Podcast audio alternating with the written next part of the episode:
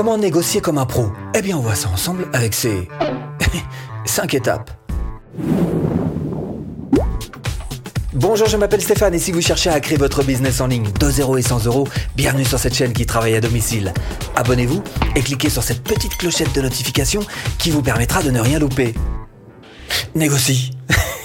si négocie, tout est négociable. Alors si c'est pas négociable en termes d'argent, ça l'est peut-être en termes de temps. Hein et moi, on m'a dit que le temps, c'est de l'argent. Donc ça aussi, ça peut se négocier. Alors, tout est négociable. Même les banques acceptent de se faire renégocier leur propre crédit. C'est pour dire que c'est...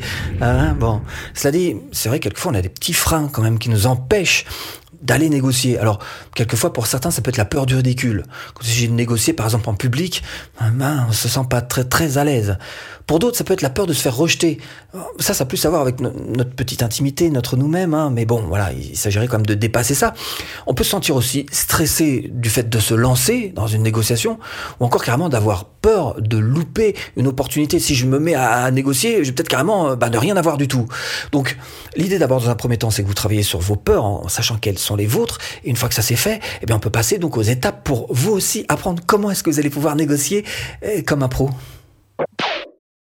Première étape, on va s'occuper de vous. Il faut que vous vous centriez sur vous, parce que la première des choses à faire, effectivement, c'est d'être suffisamment clair vis-à-vis de vous-même et savoir exactement ce que vous voulez obtenir grâce à cette euh, négociation. Alors évidemment, il y a les peurs, comme je disais tout à l'heure, les obstacles qui peuvent euh, vous, vous restreindre un petit peu, vous, vous retenir un petit peu dans cette négociation, alors qu'en fait, c'est tout l'inverse qu'il faut faire. C'est-à-dire qu'il faut partir en négociation avec un véritable optimisme et savoir jusqu'à quel point on doit mettre la barre, en tous les cas, la mettre le plus haut possible. Deuxième chose, poser le temps. Le temps doit devenir votre allié.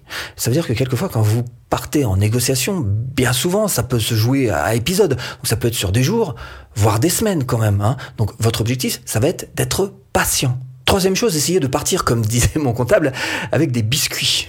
Hmm? Bah, des petites choses à offrir, quoi des cadeaux, des trucs, hein, parce que quand on est en négociation, euh, quelquefois on peut en avoir besoin pour essayer d'avoir quelque chose, c'est vrai, mais quelquefois aussi on peut en avoir besoin pour pour essayer de faire en sorte que la personne en face soit pas trop frustrée, hein, juste ça. Et dernière chose, comprenez exactement ce que veut votre interlocuteur, ça c'est super important. Et pour ça, deuxième étape, l'autre, comprendre l'autre. Et pour ça, ça passe par le silence est d'or.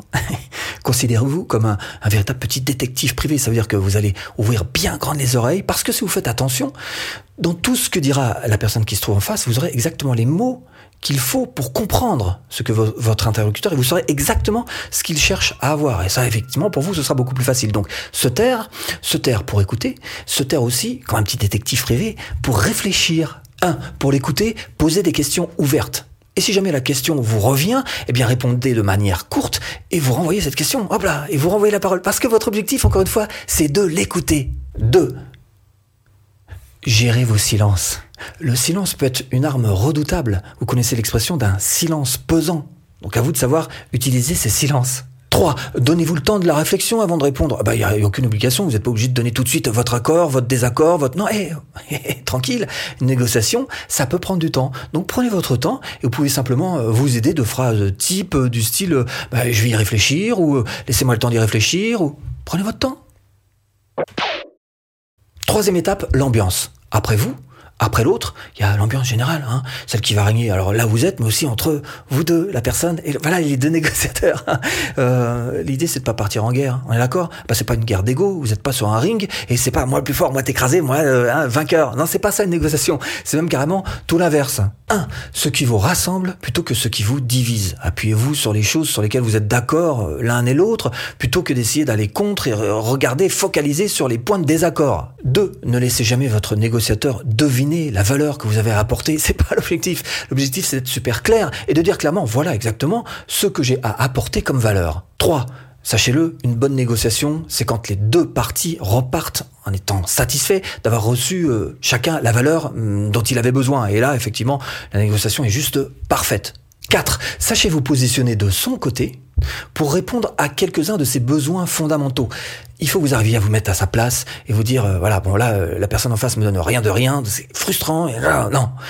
Au contraire, essayez donc de vous mettre à sa place et de vous dire, c'est vrai que là, je lui donne pas grand-chose, peut-être qu'il faudrait que je lui un petit effort quand même. 5. Méfiez-vous de vous-même. Oui, de vous. Parce que quelquefois, on a tendance à prendre des décisions qui sont un petit peu trop dans l'émotionnel. Donc, vérifiez que la décision que vous avez prise est bien une décision euh, logique, sensée, pleine de bon sens, et en tous les cas, pas une décision épidermique. 4. Ayez un plan B. Pourquoi? Parce que tout simplement, si vous n'avez pas la possibilité d'avoir une solution de repli, eh ben vous allez avoir du mal à dire non. Et là, vous n'êtes pas bien parti sur votre négociation. Hein. Donc l'idée, ça va être effectivement d'avoir quelque chose sous le coude et de dire au cas où, bah, si j'y arrive pas, bah, pas grave, je pourrais quand même faire ça à la place. Un, eh ben vous allez voir que ça va changer d'autres petites choses. La première chose, c'est que ça va vous donner beaucoup plus d'assurance. Et quelqu'un qui a plus d'assurance, tout de suite, ça se sent, ça se voit, ça se ressent et ça le met en position de force. Deux, avoir un plan B, effectivement, ça évite d'être pris au piège. Et ça va vous éviter aussi de vous sentir un petit peu à la merci hein, d'une négociation que vous devez absolument réussir. Trois, soyez prêt à partir, à tourner les talons à quitter la pièce. Alors quand je dis ça, c'est avec douceur, avec gentillesse, parce qu'effectivement, si vous quittez la pièce furax, euh, il se passera rien.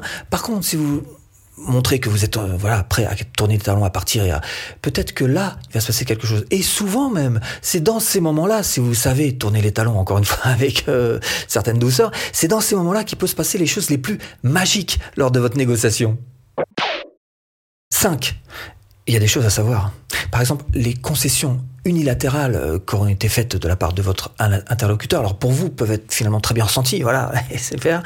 Par contre, en face, peut-être que c'est très mal vécu, même si vous avez des sourires, même si vous avez des, des gentillesses, c'est peut-être à l'intérieur très très mal vécu comme ça, hein, et ça, c'est pas bon du tout.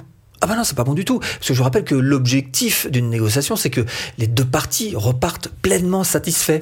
Un, d'abord si vous sentez que vous prenez un ascendant indécent sur la personne en face, que vous êtes littéralement en train de l'écraser, la, laminer, la, distribuer aux quatre vents, hein, c'est pas bon. Maintenant, non, c'est pas bon. Alors, votre objectif, ça va être au contraire de distribuer des biscuits. Ne mettez jamais un adversaire à terre. Il n'y a rien de plus dangereux pour vous, pour le, le, présent, mais aussi pour le futur. Donc, offrez des biscuits. Bah, les biscuits dont je parlais tout à l'heure, des cadeaux, des trucs machin, voilà. Ne laminez pas la personne qui est en face.